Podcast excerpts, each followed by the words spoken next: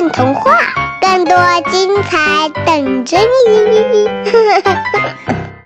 大家好，欢迎来到混童话，我是今天的主播阿朵。今天由我来给大家讲一个小故事，它的名字叫《落星星的孩子》，作者皑皑。如果我告诉你，孤独的人有一千个、一万个，像星星那样多，你会不会觉得好一点？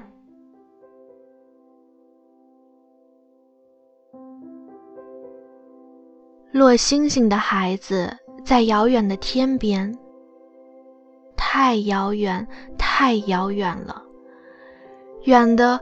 不管什么样的生命，远远的看见他，都要说一句：“那亮亮的一颗是星星吗？”落星星的孩子如果听到了，他一定会说：“不是的呀，不是只有一颗星星，是一万颗、几万颗星星呀。这些星星挂在他的身上，一盏一盏的，特别亮。”有什么用处呢？他不知道，他只能听见遥远的地方有人议论他，真亮呀！于是他更加奋力地发着光。可惜他跟人们距离实在太远了，人们只能远远地看着那团光亮，在偶尔、偶尔有弹性的晚上，才提起他。可他不敢懈怠，一点儿也不敢。他仔细地照料着他的上万颗星，一遍一遍擦拭着他们身上的灰尘。再亮一点吧，姑娘们、小伙子们，你们真是太棒了！这些星星全都因为他的照料而变得更加明亮。有一天，落星星的孩子病了。他没能在夜晚到来之前把所有的星星擦一遍。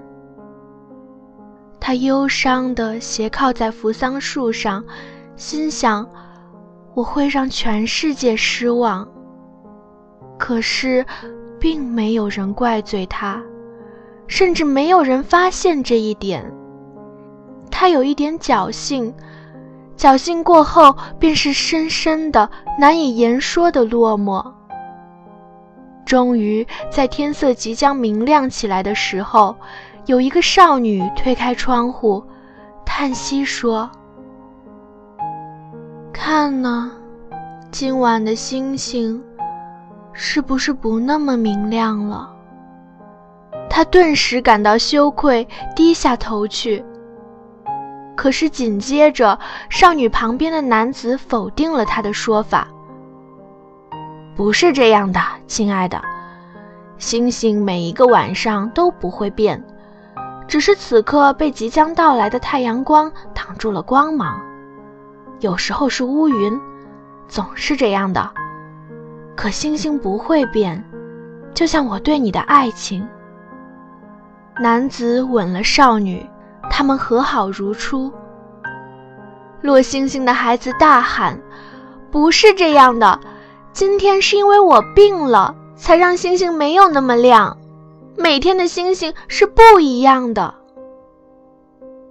可是，距离那么遥远，没有人听得见他说的话。落星星的孩子从此再也没有耽误一次工作，直到第一颗星星掉落，毫无预兆的。就这样掉进了宇宙，成为一个小点，再消失不见。落星星的孩子伸着手想抓住什么，却发现它离一切都太遥远了。他最初以为是一场噩梦，他一遍又一遍仔细地清点了星星的数目，的确少了一颗。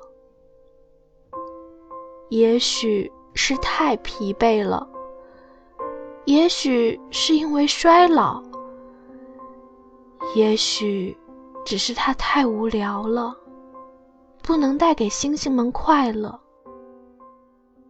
不管什么原因，星星少了一颗。也许少了一颗星，会让我看起来没有那么显眼了。他担忧过，不过很快这个忧虑就被打消了。那些能够找到他的人，总是能够顺利的找到他。没有人发现他比从前暗淡了一点点。虽然想找他的人。已经越来越少了。少女变成了老太婆，她最终没有嫁给那个爱她像星星一样永远不变的男子。这简直是一个充满讽刺的误解呀！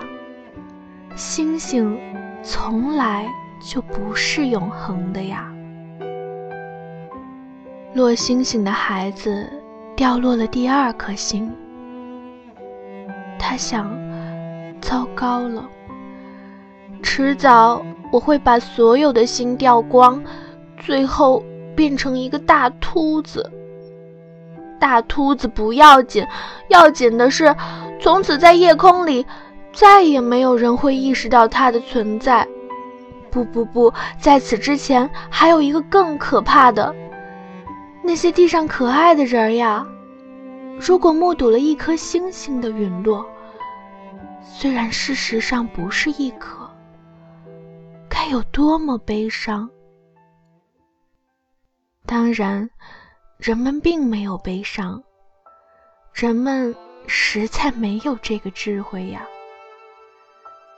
天上掉落一颗星，人间早已过了千秋万载。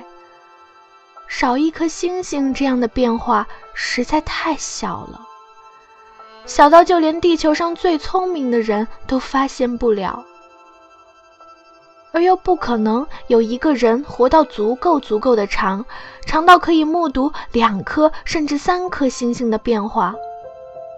这样的变化，说不定会明显一点。嗯。落星星的孩子心想：“也就是说，我的变化只有我自己知道，死去的星星不可能知道，死去的人也不可能知道。啊，这真是一个寂寞的职业呀！我倒宁可变成一颗星星，累了就飞向宇宙呢。”这样，至少还会有一个叫做落星星的孩子的人来替他难过。如果最后我死了，会不会有人替我难过呢？落星星的孩子到现在还在悲伤，因为这是最困扰他的问题。如果当你在睡不着的夜晚，抬起头，看着东南方向，嗯，就是那儿，那儿有一颗闪烁的很厉害的星星。都说了不是一颗，那是落星星的孩子指挥的星星合唱团，他们此起彼伏的亮着，只为你能注意到它。它跟其他的星星不一样。目前为止，落星星的孩子还有六千二百八十六颗星星。他不能阻止星星们的坠落。他的合唱团也会越来越小声。亲爱的，你听得见他们的闪烁吗？